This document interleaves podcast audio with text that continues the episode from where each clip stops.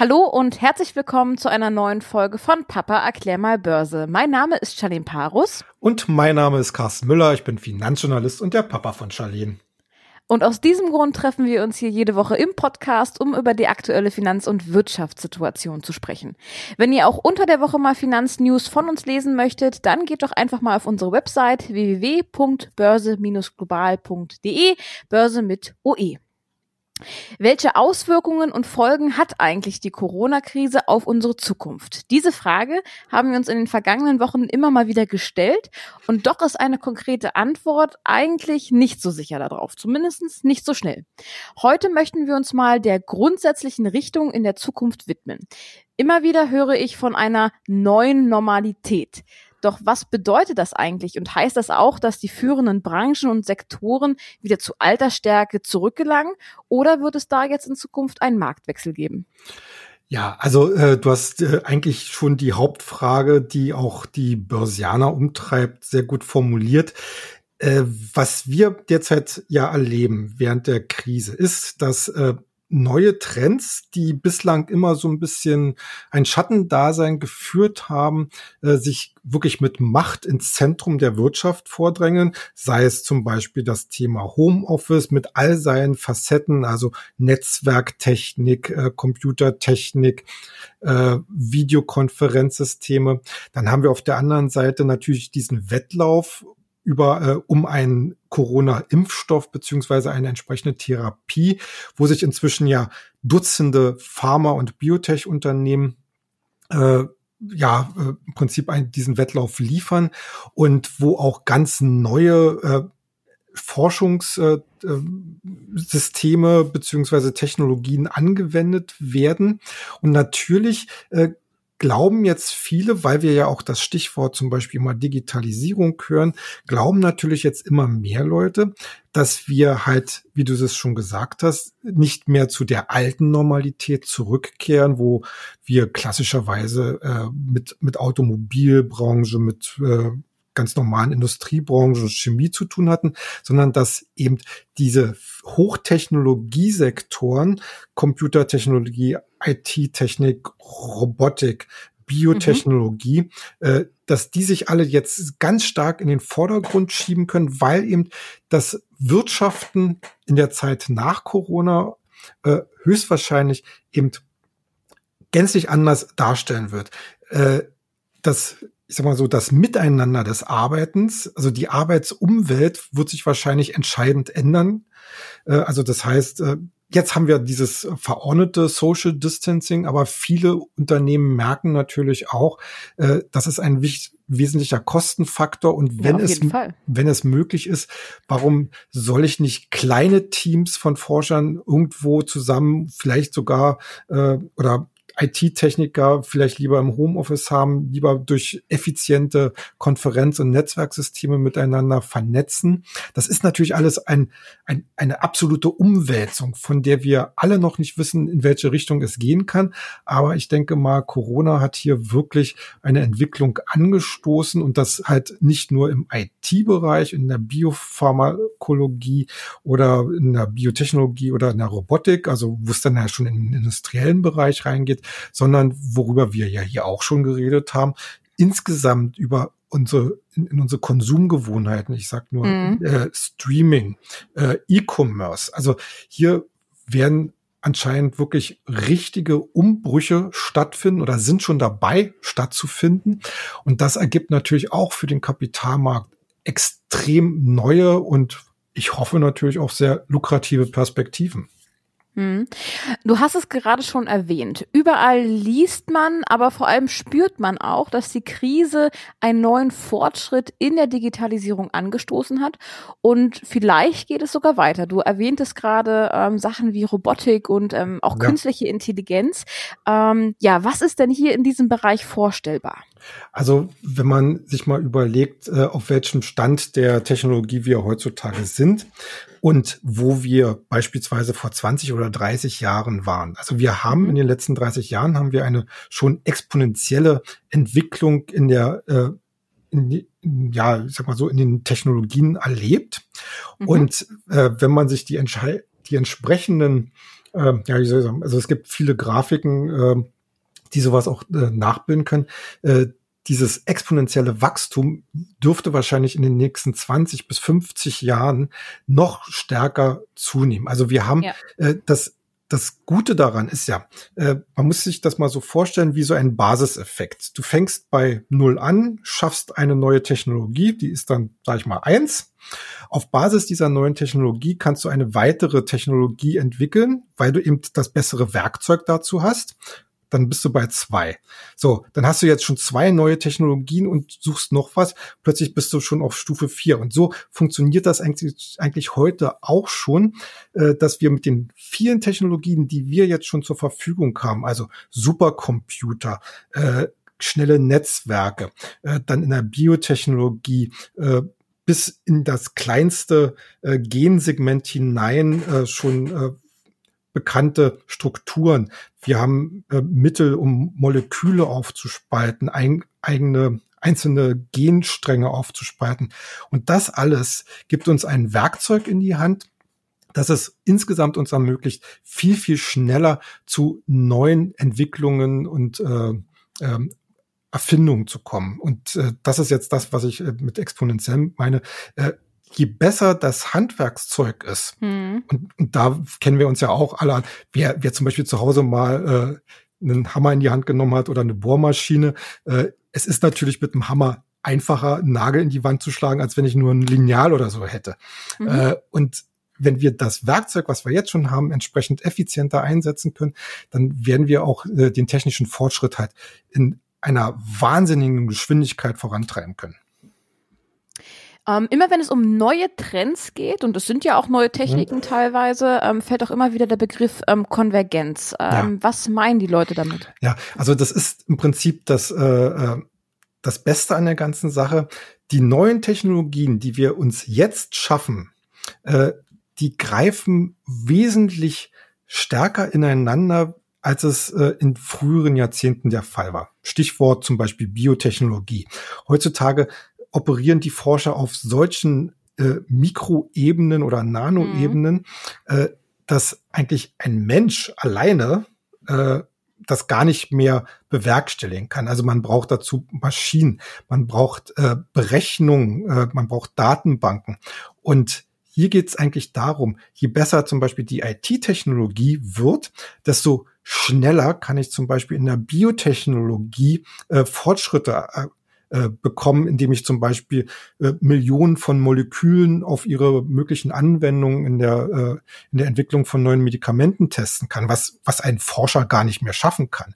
Äh, also wir haben zum Beispiel die IT-Technik. Dann haben wir die Robotik, die uns überhaupt erst ermöglicht, auf solch einer Mikroebene quasi zum Beispiel äh, ja, Genstränge zu zerschneiden, das, das kann man halt nicht mit einem Küchenmesser machen. Ja. Also, also, also hier kommen wirklich die einzelnen äh, ja, Technologiesektoren, die wir uns geschaffen haben und die wir voranschreiten, äh, zusammen und ermöglichen gegenseitig weitere Fortschritte. Das ist Konvergenz. Hm. Ähm, gibt es denn heute schon Unternehmen, ähm, vielleicht auch namhafte Unternehmen, die diese Themen aufgreifen, aufgreifen und in die man investieren kann? Ja, also da gibt es natürlich schon eine ganze Menge äh, Unternehmen. Äh, die meisten davon, äh, da werden die Namen auch gar nicht so überraschen, denn äh, man kann sagen, also zum Beispiel die großen Datensammler wie Google, wie, mhm. äh, wie Facebook, ähm, auch Apple oder Microsoft, äh, die sind auch bei dieser Entwicklung ganz vorne dabei, weil Daten sind der Grundstoff jeglicher neuer Entwicklung heutzutage. Mhm. Das dann, sind für mich aber alles, also wenn ich so an Google, Facebook ja. und so weiter denke, denke ich immer so an IT-Technik. Da ja. würde ich jetzt nicht gleich auf Biotechnik ähm, mit überschließen. Ja, Haben die denn auch andere Geschäftsbereiche noch als das, was man so an der Oberfläche sieht? Ja, auf jeden Fall. Also, also nehmen wir mal zum Beispiel äh, Google. Äh, Google hat einen Supercomputer entwickelt. Äh, ich, das ist ein künstliche, also ein System von künstlicher Intelligenz, heißt DeepMind, kann, äh, das wird zum Beispiel jetzt aktuell äh, eingesetzt schon, um äh, die, die Proteine des Coronavirus äh, äh, zu erforschen und mhm.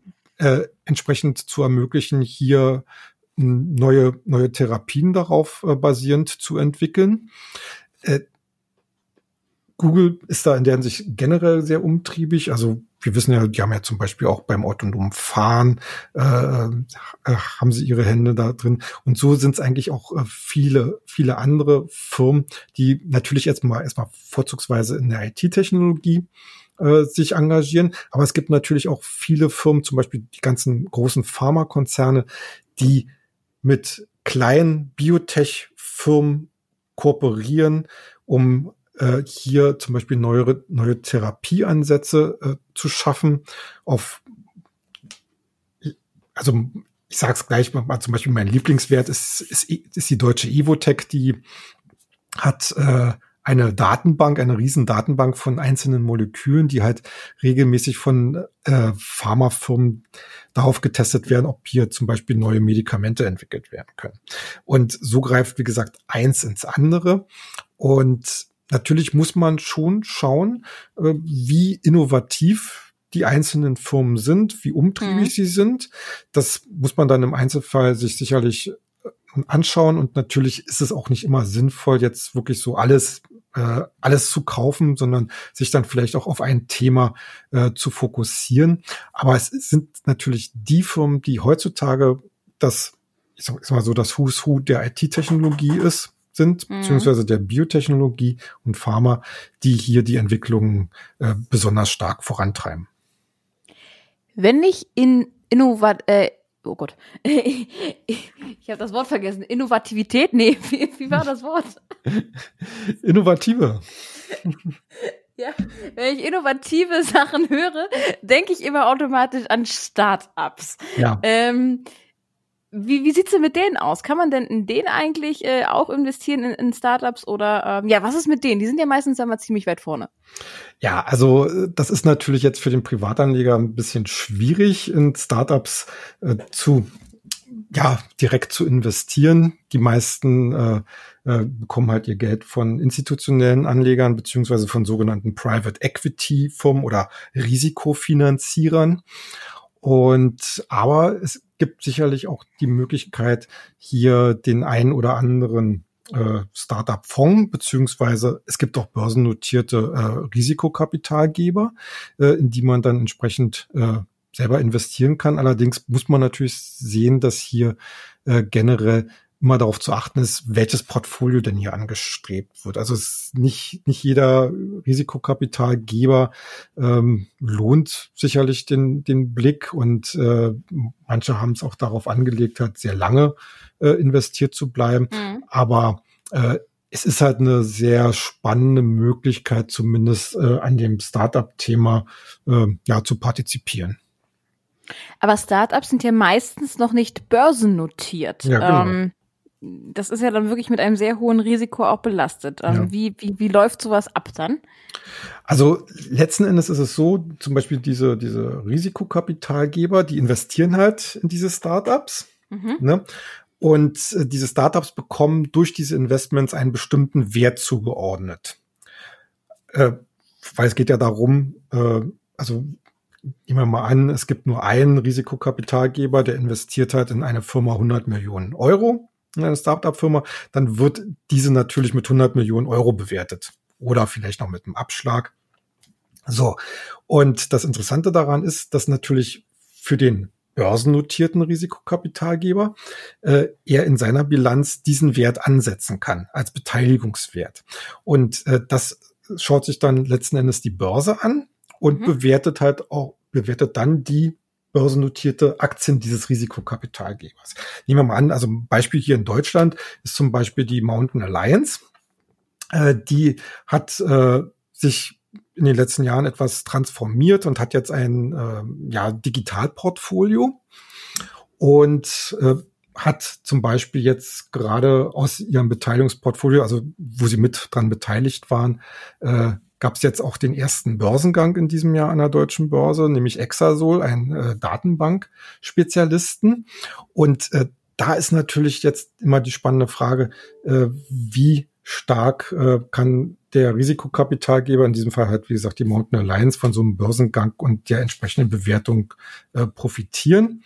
Mhm. Und äh, das schlägt sich natürlich im besten Fall dann halt auch auf den eigenen Aktienkurs nieder.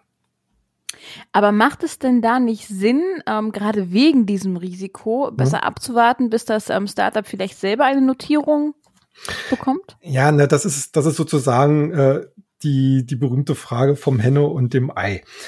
Äh, Tatsache ist, wenn man sich die vielen Jahrzehnte anschaut, wo es Startups gab, die entwickelt worden sind und die dann an die Börse gegangen sind, war es meistens äh, der Fall, dass viele solcher Firmen, wenn sie an die Börse gekommen sind, im besten Fall natürlich auch große äh, Kursaufschläge gesehen haben. Ja, also und wenn sie dann halt ein nachhaltiges Geschäftsmodell hatten, äh, konnten sie halt auch äh, zum Teil eben exorbitante Kursgewinne in den folgenden Jahren verzeichnen. Also gerade in den letzten Jahren gibt es da viele Beispiele, ganz aktuell zum Beispiel auch Beyond Meat, das ist ja, ist ja dieser äh, Burgerbrater, der mit, mhm. also mit pflanzlichen Burgern hat, der ein sehr viel beachtetes, äh, einen sehr viel beachteten Börsengang hatte, in der Zwischenzeit etwas geschwächelt hat, aber jetzt inzwischen wieder äh, auf der Gewinnerstraße ist.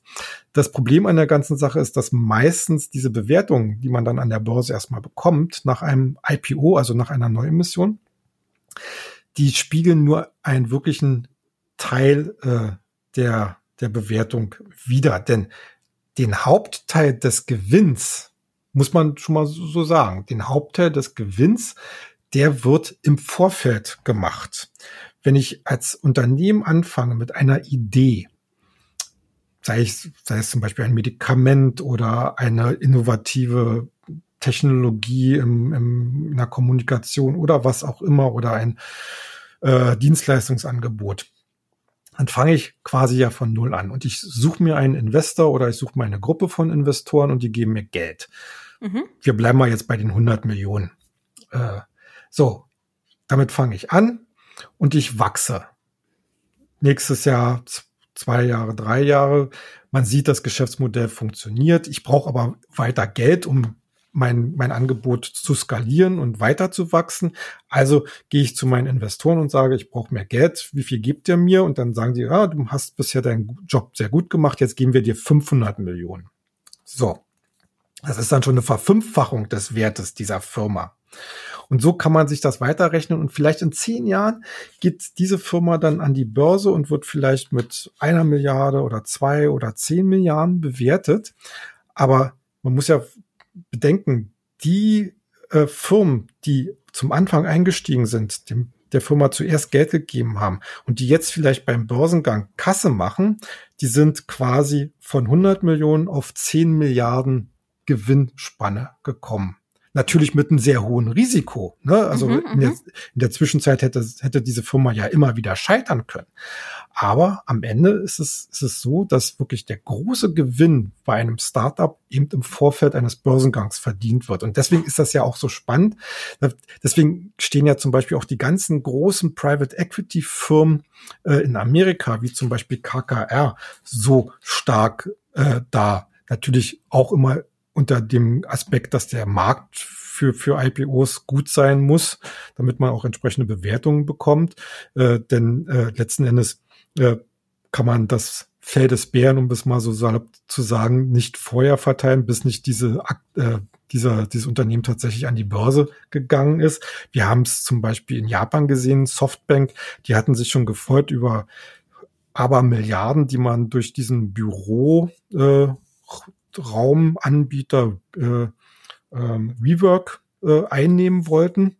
Aber dessen Börsengang ist gescheitert und ich glaube, die sind jetzt inzwischen auch insolvenz gegangen und das mhm. hat bei Softbank ein Riesenloch in die Bilanz gerissen. Also man kann da auch daneben greifen, aber wenn es alles gut läuft, dann verdient halt so eine Firma, so ein Risikokapitalgeber äh, im Vorfeld eben das meiste Geld und nicht unbedingt dann am äh, Börsengang. Ist denn dann ein Börsengang überhaupt noch erstrebenswert für ein Startup? Ja, natürlich, weil es geht ja letzten Endes darum, äh, Risikokapital heißt ja letzten Endes, äh, ich gebe zum Anfang das Gel Geld, äh, will eine Sache entwickeln, sich entwickeln lassen und natürlich wollen dann diese äh, Kapitalgeber irgendwann auch das Kapital wieder zurückkamen und natürlich auch mit mhm. einer entsprechend höheren Rendite, weil äh, das ist ja letzten Endes ihr Job, ne? Sachen anzustoßen, daran zu, zu gewinnen, aber dann letzten Endes diese Investitionen wieder irgendwann abzustoßen. Die sogenannten Exit-Strategien dann entweder über einen Verkauf an einen festen Investor oder eben an äh, durch einen Börsengang. Äh, mhm. so, so funktioniert das letzten Endes dieses dieses Rad. Und die Firma, die an die Börse geht, die hat natürlich den äh, Vorteil, dass sie noch einmal eine höhere Bewertung bekommen kann, dass sie sich gleichzeitig mehr Möglichkeiten schafft, um äh, später auch Kapital aufzunehmen, indem man zum Beispiel neue Aktien äh, herausgibt. Und äh, natürlich gibt's auch viele Möglichkeiten dann halt für die Unternehmer, die ja quasi auch zum Anfang das Risiko getragen haben, auch mal Kasse zu machen, sich mal ein schönes Haus, ein Motorboot oder ein Anwesen zu leisten. Mhm. Und äh, sozusagen den Lohn ihrer Arbeit einzufahren. Also in der Hinsicht macht ein Börsengang eines Startups äh, natürlich Sinn und natürlich äh, wollen alle auch daran an diesen technologischen Entwicklungen partizipieren und da ist nun mal der Kapitalmarkt eigentlich der beste Platz dafür. Okay. Dann ja, danke ich dir an dieser Stelle wieder für deine heutige Einschätzung. Danke. Ähm, ja, wenn ihr Lust habt, ähm, dann kommentiert doch unseren Podcast oder schreibt uns gerne Nachrichten. Ansonsten guckt doch mal auf unserer Internetseite www.börseglobal.de vorbei. Dort gibt's wie gesagt, täglich mehrere News zum aktuellen Geschehen und auch ein bisschen mehr zu Einzelwerten. Bis dahin. Macht's gut. Tschüss.